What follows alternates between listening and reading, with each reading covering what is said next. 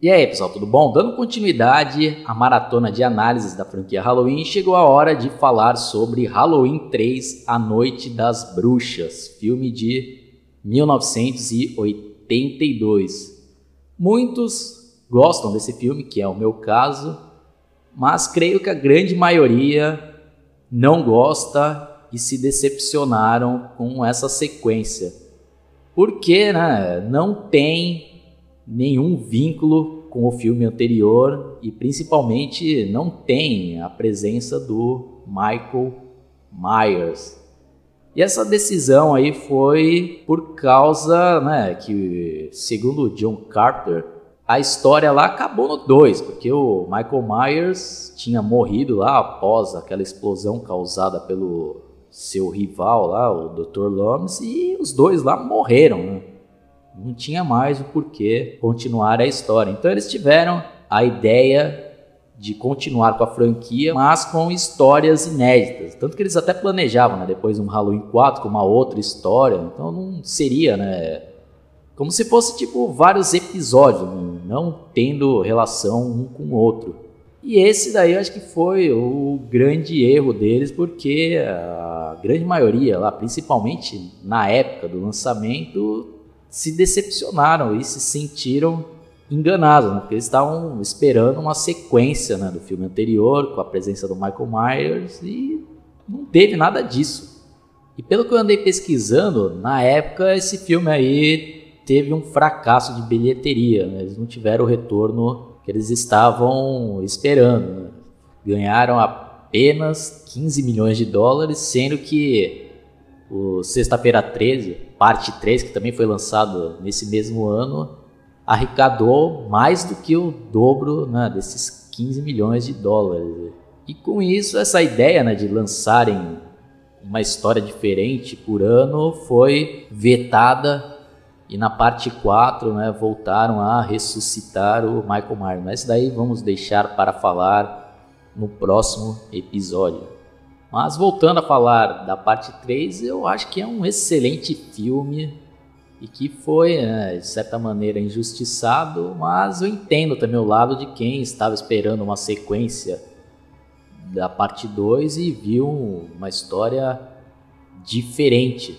Então, eu acho que eles erraram nesse quesito. Eles poderiam ter inventado um outro nome para esse filme. Pode ser que a história, né, poderia ter sido outra. Mas, mas é tudo, né? No mundo é, do cinema é assim, às vezes eles fazem uma aposta e poderia ter dado certo, né? E o rumo aí da franquia seria outro, né? Mas às vezes não dá certo, que foi o caso dessa parte 3, né? A grande maioria queria ver né, a história relacionada ao Michael Myers. Bom, o filme começa mostrando um senhor tentando fugir de uma gangue de caras que parecem ser extremamente perigosos, mas que se vestem muito bem. Parece até cara da máfia, né? tudo com terno, gravata, com cabelo tudo bem engomado. E o velho consegue lá né, escapar após esmagar um deles durante a perseguição um carro lá, que consegue puxar uma uma corrente lá, e o carro estava estacionado, esmaga o cara lá.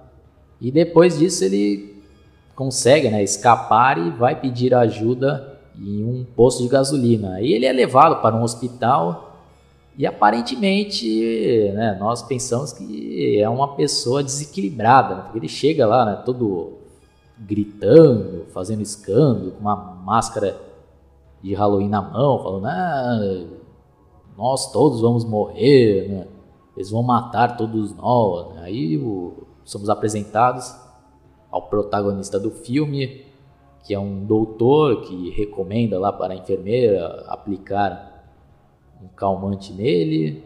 Aí um pouco mais à frente, essa mesma gangue invade lá o hospital e mata esse velho lá brutalmente e vem mais um mistério para nós que estamos assistindo, né? Porque o cara pega né, a cabeça lá do, do senhor e afunda o crânio dele com os dedos lá. Né? O cara es, praticamente esmaga né, a cabeça do cara lá e E outro destaque aí desse início do filme que eu, que eu esqueci de comentar aí é a trilha sonora, né? Que, na minha opinião, está no mesmo nível daquela trilha clássica que né, traz todo um, um, clima de suspense, de terror ali. Né?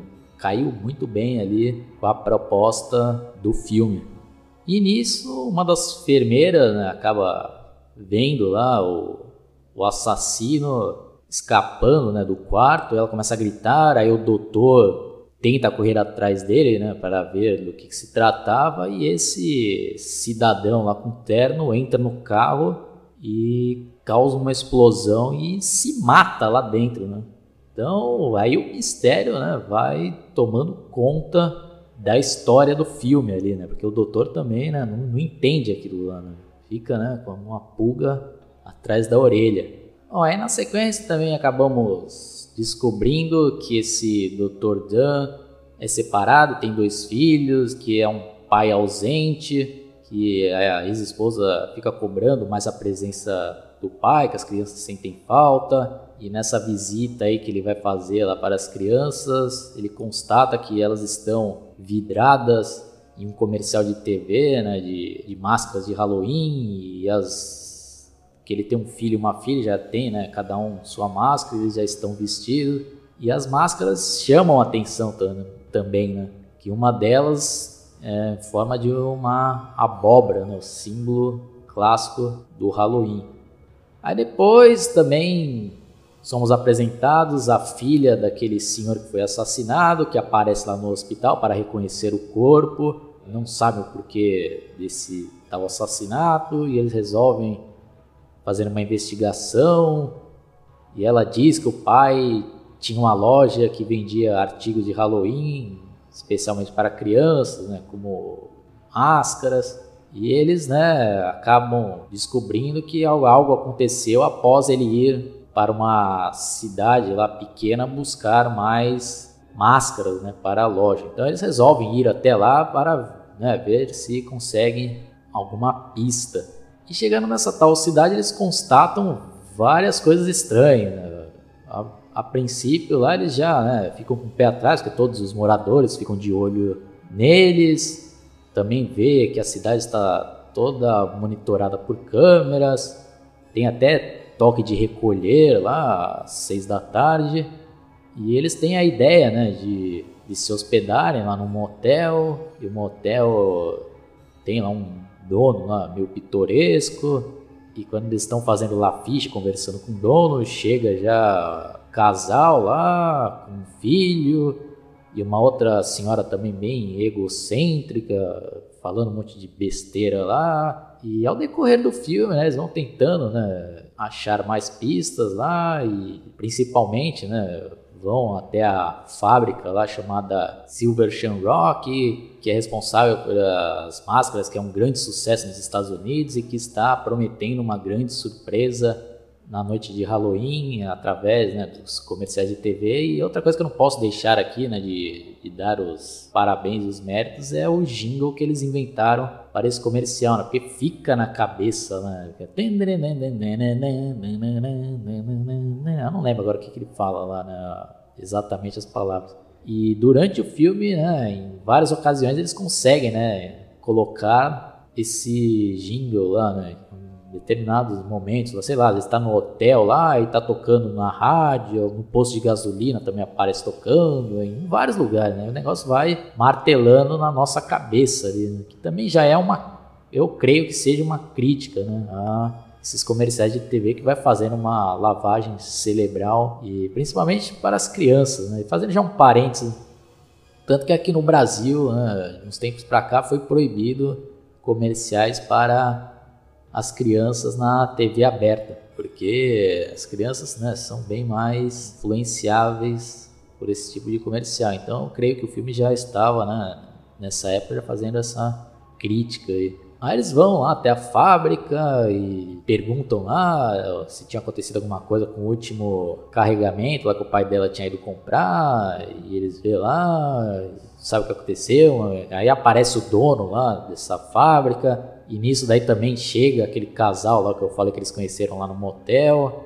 E o dono da fábrica, ah, esses, esse daqui é o nosso maior vendedor né, da cidade tal, ele já vendeu não sei quantos milhares de máscaras, né, e veio pegar mais carregamento e tal. Ah, vamos fazer uma turnê para vocês conhecerem a fábrica, que convida também, né, o doutor e a filha do, do velho lá assassinado. E, né, é bem legal essa parte também que eles vão mostrando, né, a fábrica que provavelmente é mais ou menos desse jeito que eles fazem aquelas máscaras, né? Então, principalmente eu quando era criança e vi caramba, então é assim que faz, né? aquelas máscaras de latex, né?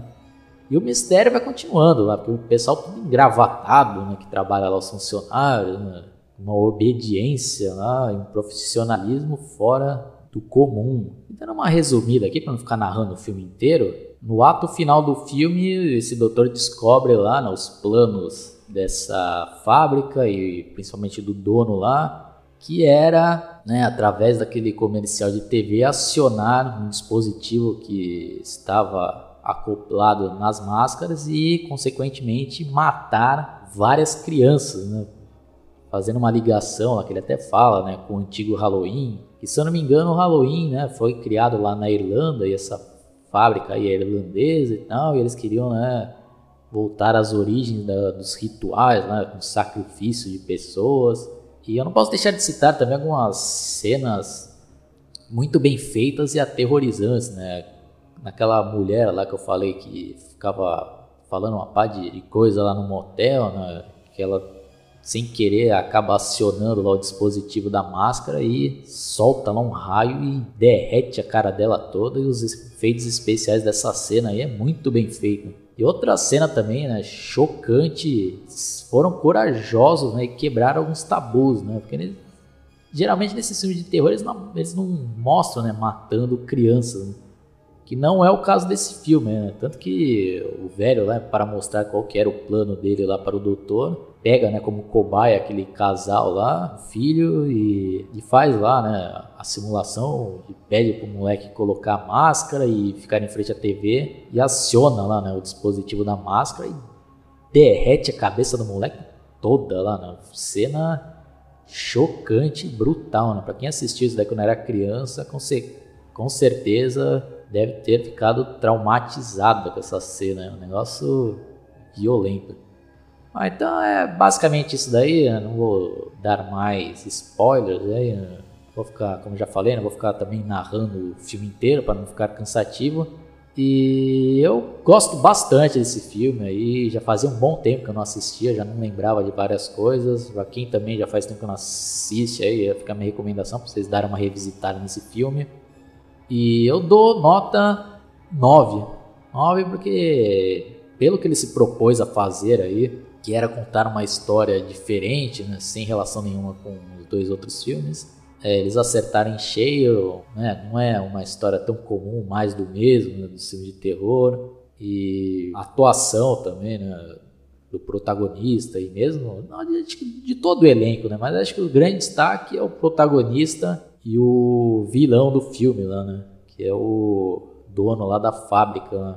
E tem uma atuação aí excepcional. E o final também do filme, né? Fiquem aberto ali, né, para ver, né, se, se eles conseguiram, né, é, executar o plano lá e matar várias crianças através desse comercial de TV aí com acionamento do dispositivo das máscaras. Então é isso daí, pessoal. Quem curtiu, dá um like, se inscreva no meu canal. Se vocês quiserem aí também dar o ponto de vista de vocês sobre esse filme, façam aí seus comentários. Entrem também na minha página no Facebook chamada Analisando Filmes. Lá tem um pessoal, gente boa, que gosta de trocar ideias sobre cinema e outros assuntos relacionados à cultura pop. Abraço e até a próxima. Fui!